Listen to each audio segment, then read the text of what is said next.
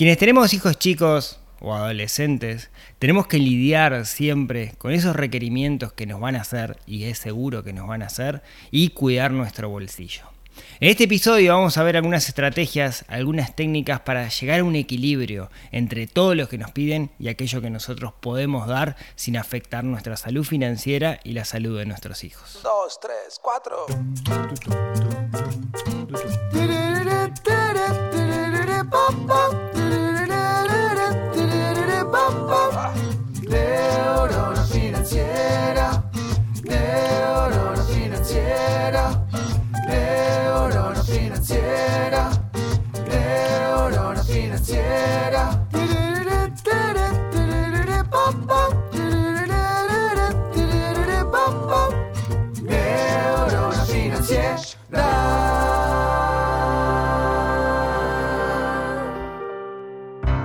Muy buenos días, tardes, noches para todos. Bienvenidos a un nuevo episodio del podcast de Neurona Financiera.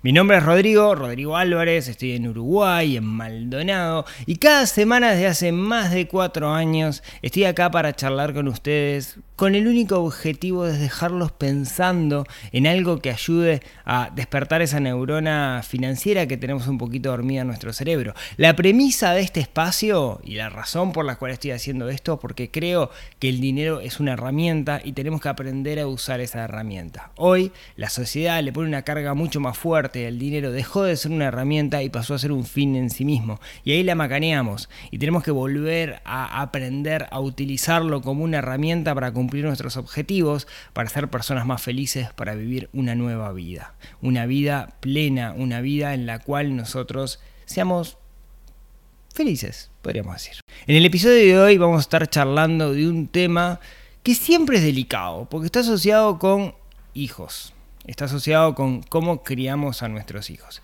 Y partamos de una base. Ningún niño viene con un manual abajo del brazo de cómo hay que hacer las cosas. Todos pensamos que lo hacemos de la mejor manera posible, de que vamos a hacemos lo que nos sale y quiero aclarar que en este caso yo no voy a estar haciendo ningún juicio de valor sobre la forma que cualquiera de nosotros cría a nuestros hijos. De nuevo, cada uno le sale como le sale, hace lo que puede con las herramientas que la vida le dio y eso está bien. Ahora, siempre se puede mejorar.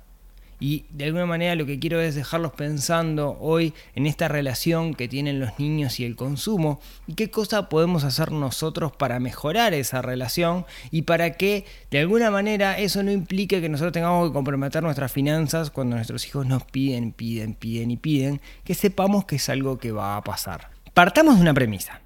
El mundo cambió radicalmente desde que yo era niño hasta ahora y la forma en la cual a mí me criaron estaba relacionada con ese mundo en el cual yo vivía hace 35 años cuando tenía 5 años. Hoy el mundo es muy distinto y quizás las fórmulas que utilizábamos antes ahora no sean válidas. Nos vamos a meter un poquito en el tema, pero pensemos, cuando yo era chico mi madre estaba en casa todo el día. Y eso no es el común del... Hoy no es la norma, no es el, el, común de los niños. No tienen la oportunidad de tener a su madre o a su padre en casa todo el día. Mis hijos tienen la suerte de que sí lo podemos hacer. De hecho, adrede, digamos, nosotros intentamos que eso fuera así, lo planificamos para poder hacerlo. Pero la mayoría de las personas no tienen esa suerte o no han llegado a ese momento. Entonces, en mi infancia, mi madre estaba todo el día en casa y era de alguna manera quien, eh, con quien más compartía tiempo. Hoy eso dista de la realidad, hoy la mayoría de los niños van muchas horas al colegio, tienen actividades extracurriculares, etc. Otra de las cosas que pasaba cuando yo era chico era que no había un gran mercado de consumo, no había cosas. No había, no sé, por ejemplo, marcas de autos de juguete, había una sola que era Mayoret y no había más. No existía este mercado de consumo de cosas de baja calidad y baratas que hoy nos inundan. No existía la plancha de 50 autitos de juguetes chinos que se van a romper nomás lo mires un poquito. Eso no existía. Yo tenía dos autitos y no existía tampoco la posibilidad. No era que no me lo pudieran comprar, era que no había forma de comprarlo porque no existía en nuestro país.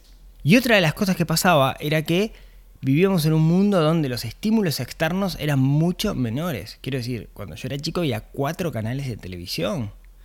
Cuatro canales. Y en esos cuatro canales tenía que competir la publicidad. Hoy, digamos, vemos publicidad sumamente dirigida en redes sociales, en televisión, en cable, en canales de cable específicos para niños. Cuando yo era chico no existía ese estímulo externo.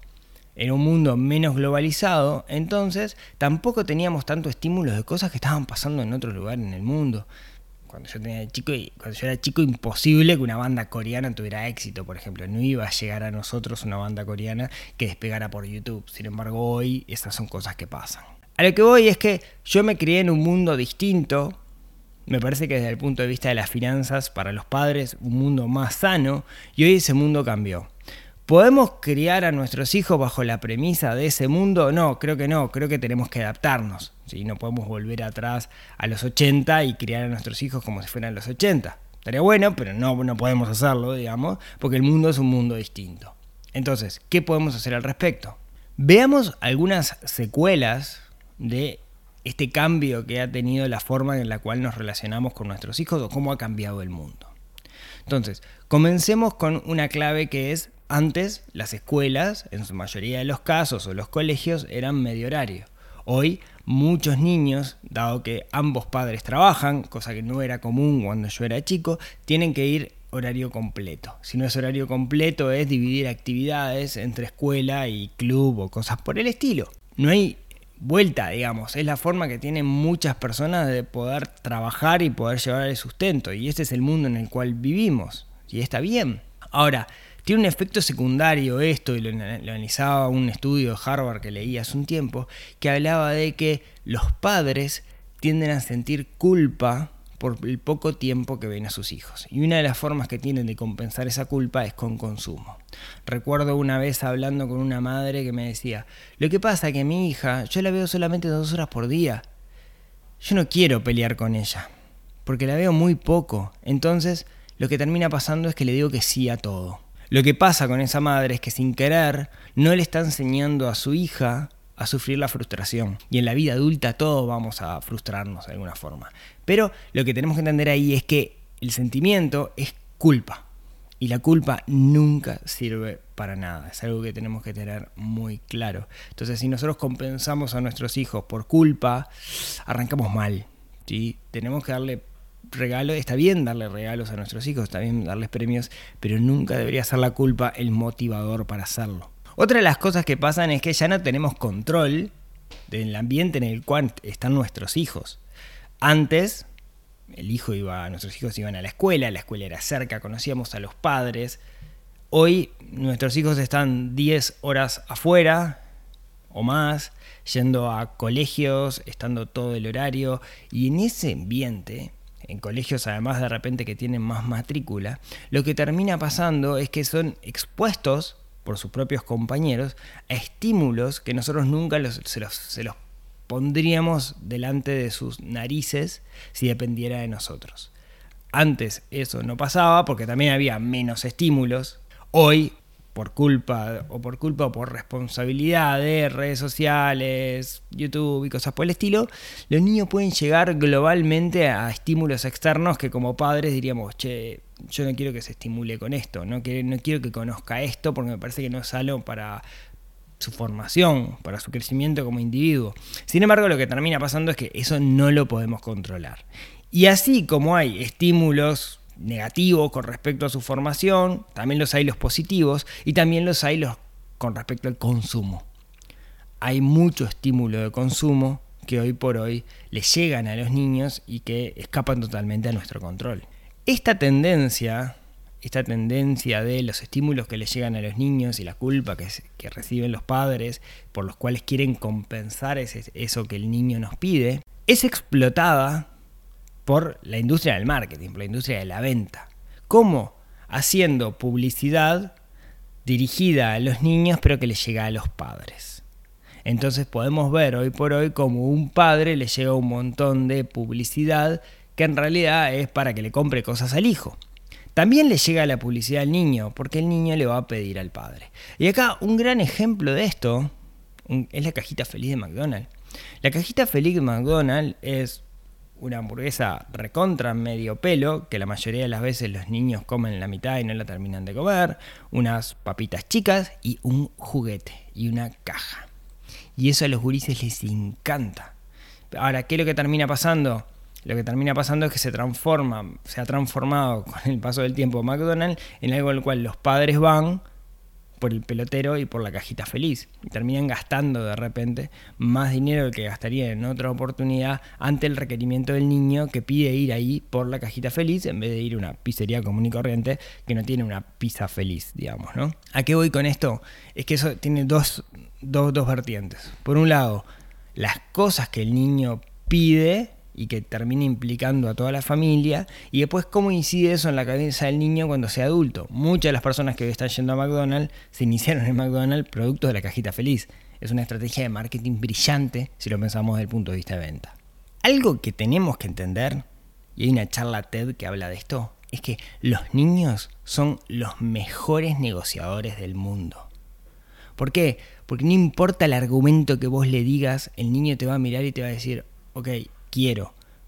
No entiende argumentos. El estado natural de un niño va a ser pedir, porque es la forma que tiene de conocer el mundo y es la forma que tiene de obtener cosas. El niño cuando es un bebé llora porque quiere teta. Y esa tendencia a pedir lo va a acompañar durante toda su vida y está perfecto que así sea. Ahora, lo que tenemos que entender es que son grandes negociadores y van a usar técnicas irracionales de negociación, como hacer un berrinche, como dejar de respirar y ponerse colorados o cosas por el estilo, o no van a entender cualquiera de los argumentos que nosotros le demos para que eh, de alguna manera disuadirlos de eso que quieren. Pero su estado natural es quiero y nada podemos hacer al respecto. ¿Cómo podemos nosotros como padres reaccionar a esto? Y acá hay algo que es lo más importante de todo, y es, los niños no aprenden por lo que le decimos, sino que aprenden por lo que ven. Si nosotros estamos metidos dentro de un mercado de consumo, somos consumistas, estamos consumiendo todo el tiempo, no podemos pedirles a los niños que no, porque ellos lo que ven es que nosotros sucumbimos ante nuestros deseos. Claro, es nuestro dinero, en el caso de los niños no, pero sin embargo él los niños al verlo van a, va a ser igual y en realidad también los vamos a comprometer en su futuro si van a ser consumistas de grande. Entonces, la clave de todo esto y si quieren quedar con algo de este episodio es, si no queremos que nuestros niños entren en el mercado de consumo y pidan, pidan, pidan, no entremos nosotros como padres en el mercado de consumo. Esa es la clave. Si nosotros somos consumistas, es muy probable que nuestros hijos también sean consumistas. Y lo peor de todo, que muchas veces nosotros vamos a ser consumistas, ese consumismo nos va a generar satisfacción y vamos a promover que nuestros hijos también sean consumistas sin darnos cuenta. Y lo que estamos haciendo ahí es posiblemente comprometer su futuro. Sin maldad, simplemente porque a nosotros nos genera satisfacción el hecho de consumir y le vamos a transmitir eso a ellos. Y ellos no van a pedir y se va a cumplir eso de la rueda, ¿no? Va a ser un ciclo. Déjenme contarles un ejemplo de esto de predicar con el ejemplo en vez de con las palabras. En nuestro caso particular, en casa ambos, papá y mamá, Aira y yo, ambos hacemos ejercicio. Y es parte de nuestra rutina habitual ir a hacer ejercicio. Nosotros vamos al gimnasio a hacer ejercicio, punto. Es como quien come, nosotros tres, cuatro veces por semana eh, vamos al gimnasio y tenemos la rutina súper armada. Y nuestros hijos han crecido con la idea de que hacer ejercicio es algo que se tiene que hacer. Entonces, no es extraño para ellos el hecho de que nomás tienen edad, los anotamos en una institución para que hagan algo buscando cosas que les gusten. Entonces, no, no cuestionan el hecho de, ah, tengo que ir a piscina o tengo que ir a hacer gimnasia. ¿Por qué? Porque ven que nosotros lo hacemos y es parte de nuestra naturaleza y han aprendido eso. Con el consumo, pasa lo mismo. Si nosotros vivimos en un mercado de consumo, somos consumistas, van a ser consumistas. Por nuevo, predica, los niños hacen lo que nosotros hacemos y no lo que les decimos que tienen que hacer. Pero entonces, ¿qué hacemos? Tenemos un niño que es un gran negociador y que me dice quiero, quiero, quiero, quiero, quiero, quiero, quiero, quiero, quiero. ¿Cómo reaccionamos a eso? ¿Qué tenemos que hacer? Bueno, algunos apuntes, algunas cosas, algunas eh, ideas, digamos, con respecto a eso es, quizás es difícil explicarle al niño el valor del dinero. No entiende, es un concepto abstracto. La mayoría de nosotros ni siquiera entendemos bien el valor del dinero y lo gastamos de una forma muy emocional. Entonces, una buena forma de hacerlo es tener calculado nuestro valor hora, o sea, cuánto ganamos nosotros en una hora de trabajo y explicarle al niño que eso que va a comprar hacerle un vínculo con la cantidad de horas que papá y mamá tienen que trabajar o comparárselo con otras cuestiones que sí él conoce. Ah, quiero, no sé, esto. Bueno, sabes que esto es lo mismo que nosotros gastamos en la comida de una semana. ¿Estás seguro? Y que, que vea, digamos, el valor que tiene en comparación con otras cosas que sí entiende. De esa forma, logramos que comience a ver el valor del dinero de una forma no abstracta, sino una forma inclusive más sana, una forma donde vemos el dinero como una herramienta en sí mismo, como un bien de intercambio que es para lo cual se inventó. Una cosa que me parece importante, y esto si quieren ya es nivel crianza, psicología, es, hay una diferencia entre no puedo comprar esto a en este momento no podemos comprar esto porque tenemos otras prioridades. En un caso lo que le estás diciendo al hijo, a tu hijo, es hay un nivel de escasez. O sea, no llegamos a comprar esto porque no tenemos la plata. La mayoría de las veces sí podemos. Pero lo que pasa es que hay que sacrificar otras cosas que no queremos sacrificar. Entonces es distinto cuando vos le inculcás con ese simple cambio, en vez de decirle, no, esto no podemos comprarlo, a decirle, en este momento esto no podemos comprarlo porque tenemos otras prioridades. Capaz que la otra prioridad es comer, no importa. Pero ahí donde lo que el niño presiente, digamos, es que estamos tomando una decisión financiera consciente. Después te va a hacer un berrinche, ¿no? Pero al menos va entendiendo que es una decisión financiera consciente y que sí podemos comprar el PlayStation 9 o 10 o el número que sea, pero en vez de comprar el PlayStation estamos eligiendo hacer otra cosa que es más sana para la familia. Estamos pensando más en el bien común en este momento. No va a estar de acuerdo porque el PlayStation para él va a ser lo más importante del mundo. Sin embargo, de a poquito va a ir calando en que uno toma decisiones financieras. No es que no tiene, sino que uno tiene y va eligiendo qué es lo que mm, es mejor para la familia. A veces no se puede luchar contra el mercado de consumo. Entonces lo que tenemos que hacer es esquivarlo. Y ahí algo que podemos hacer es minimizar los estímulos que el niño recibe. Es una técnica muy conductista, no, no, no, ataca la raíz del problema, ¿no? Yo digo, bueno, no vayamos con nuestros hijos al supermercado, porque si vamos con nuestros hijos al supermercado nos van a pedir cosas, que quiero este postrecito, que quiero esto, que quiero lo otro. Entonces intentemos controlarlos y una forma es no llevarlos al supermercado. Como decía, es muy conductista. Otro ejemplo son, y esto a mí me asombra todavía, los canales de cable para niños, ¿no? Hay gente, hay gente que tiene cable todavía, Cartoon Network, Discovery Kit y esas cosas, y es brutal la publicidad que hay en los programas infantiles, pero es brutal. y, y los niños se morfan en pila eso de la imagen ilustrativa. Barbie no vuela, papá, pero sin embargo vos ves a Barbie volando y te van a pedir para Navidad esa Barbie volando. Entonces creo tener cable ya me parece algo que no deberíamos hacer. Me parece que no es sano en ningún aspecto. Eh, ahora, tener cable y dejar a los gurises viendo programas infantiles donde van a ver comerciales, peor todavía, porque lo que estamos es metiéndole como mucho estímulo en la cabeza de cosas que van a querer. Otra de las cosas que es común es mucha gente que tiene como paseo ir a los centros comerciales. Eso también me parece como, como una locura eh, ay, tengo que ir a pagar una cuenta al Habitat, a la red de cobranza, la red de pagos. Vamos al centro comercial y de rato paseamos. Una fija que lo que estás haciendo es, estás poniendo al niño ante un montón de estímulos externos, de cosas que él va a querer. No hay necesidad de hacer eso. Eh, yo siempre digo el mismo, si podemos ir a pasear por la naturaleza del centro comercial, elijamos siempre la naturaleza, por más que haya 3 grados bajo cero, que lo vamos a disfrutar y va a ser mucho más sano para nosotros. Y tengamos cuidado, sobre todo, con, eh, y este es otro aspecto y da para otro podcast en, sí mismo, con el tema de cuando vamos al supermercado o a lugares donde venden comida con los ultraprocesados, que te empacan esos yogurcitos que son pura azúcar, te lo empacan con formita de dinosaurio lo que sea, te lo van a pedir, seguro que te lo van a pedir, y, y, no solo vas a gastar una fortuna, sino que al final de cuentas le estás haciendo daño a tu hijo con lo que le estás dando de comer.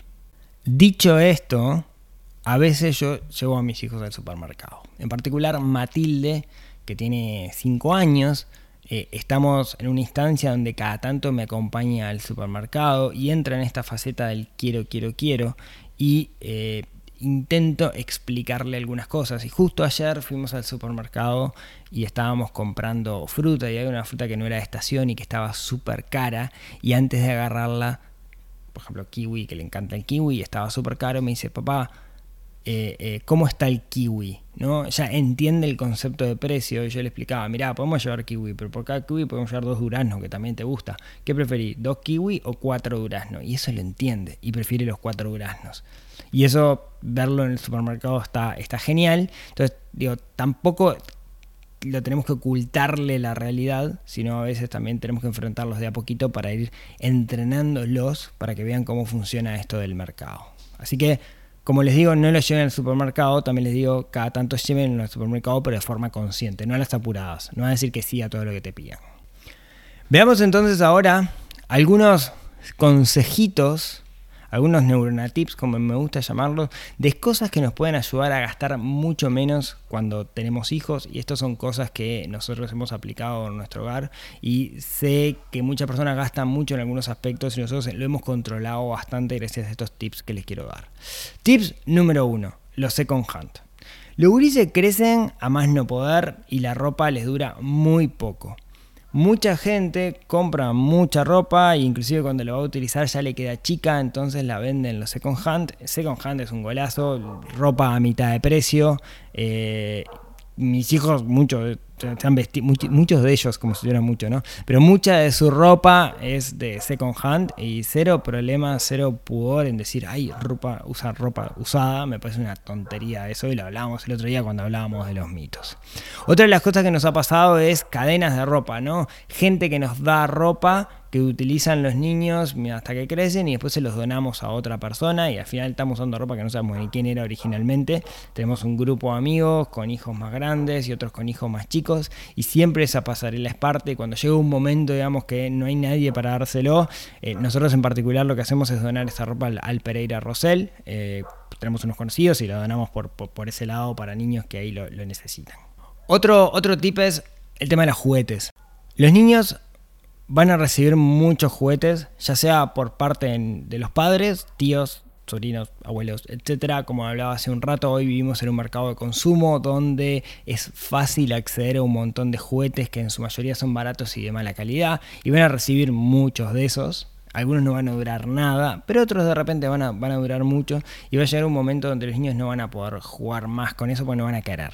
Y ahí tenemos varios aspectos. El primero es el tema espacio. Los juguetes ocupan espacio y nosotros tenemos mucho espacio para guardarlos. Entonces, la idea es promover a los niños de que aquellos juguetes que no utilizan los donen.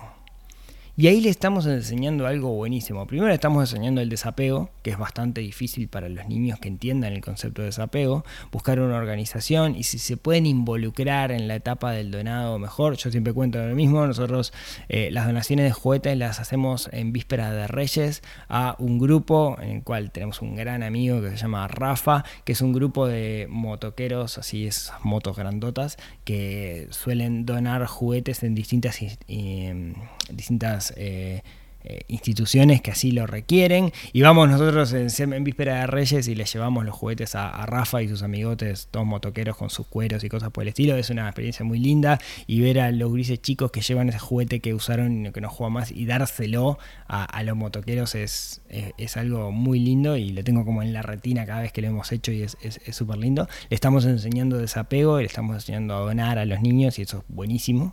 Una cosa también que podemos hacer con los regalos como padres es canalizar los regalos. O sea, si vamos a festejarle el cumpleaños del nene y viene gente conocida que sabemos que le hacen regalo, podemos decirle, che, está necesitando esto, está necesitando esto otro, porque no hay nada peor que un regalo que después el gurí no le gusta, no utiliza y que queda ahí archivado y conozco muchas personas que por tema de compromiso lo va a dejar guardado ahí y tiene 25 años el gurí y está el regalo que le hicieron cuando tenía 8 ahí guardado en el placar. Así que eh, está bueno canalizar, no tengamos miedo de decir, che, le vas a regalar algo, ¿sabes lo que, lo que está necesitando es championes? Ponele. Otra de las, de las estrategias que, que creo que son súper válidas es buscar lugares que sean más baratos para comprar cosas que los niños necesitan. Y ahí, por ejemplo, acá en Uruguay tenemos un lugar que se llama La Comercial, se conoce comúnmente como el barrio de los judíos, donde hay muchos mayoristas que ya por cierta cantidad de dinero te hacen el precio por mayor y conseguís las mismas cosas que conseguís de repente en supermercados a mitad de precio. Entonces, por ejemplo, eh, recuerdo una época donde cuando Max iba al jardín estaba la costumbre de que cada vez que había un cumpleaños de uno de sus compañeritos había que llevar un regalo por más que fuera simbólico el regalo, implicaba tener en la cabeza que mañana era el cumpleaños de Isabela y había que comprar algo para Isabela. Y lo que hacíamos nosotros en aquel entonces era íbamos una vez por año a la comercial, íbamos un mayorista y comprábamos, no sé, silvapenes y libretita 30 y nos costaba muy barato. Y después lo que hacíamos era lo, dividíamos y era lo que regalábamos en los cumpleaños por ejemplo. Después ahí empezó a coser y empezó a regalar cosas que ella cosía pero, pero eso lo hicimos en una época y creo que es una forma de, ahorrar buenísima. Eh, inclusive con, con útiles escolares también es una muy buena forma de ahorrar. Otra de las cosas con las cuales nosotros podemos ahorrar en el caso de nuestros hijos es cuando nosotros planificamos siempre planificar nos hace ahorrar. Siempre digo que la clave de tener unas finanzas sanas es la planificación.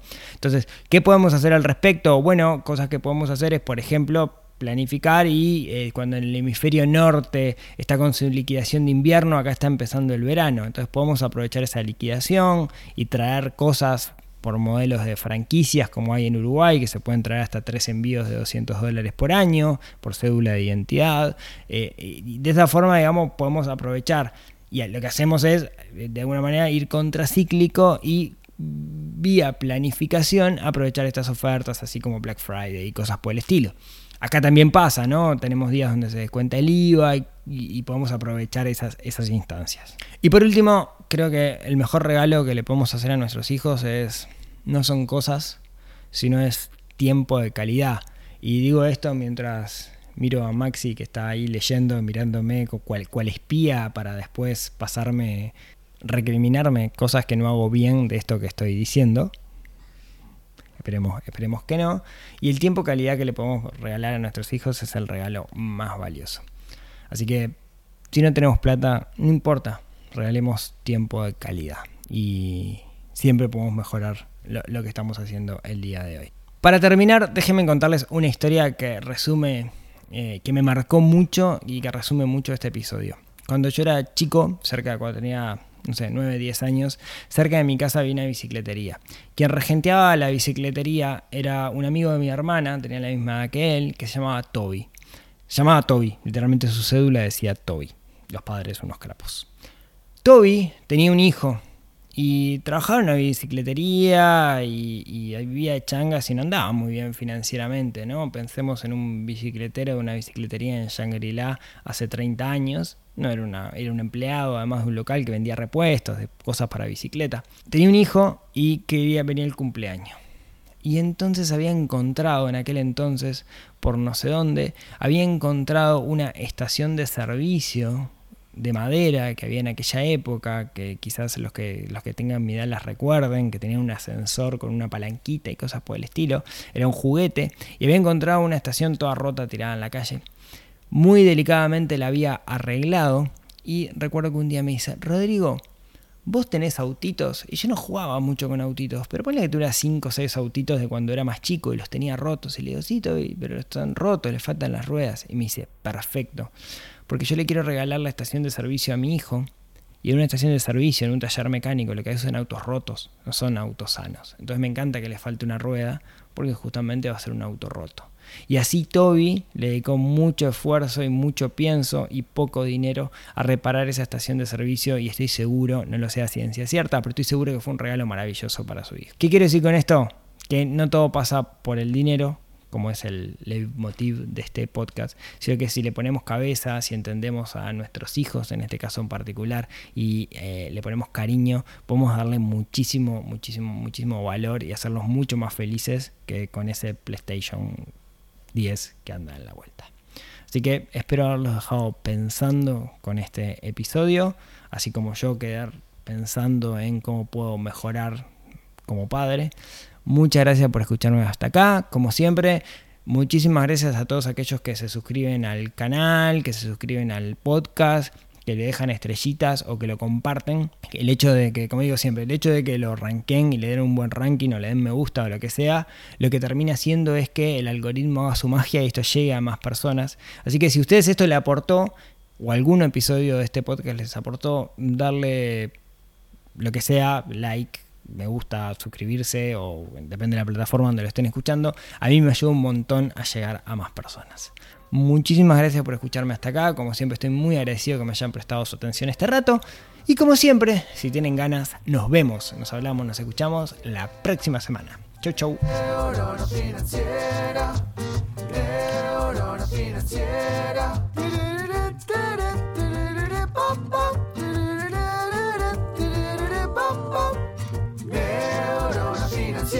da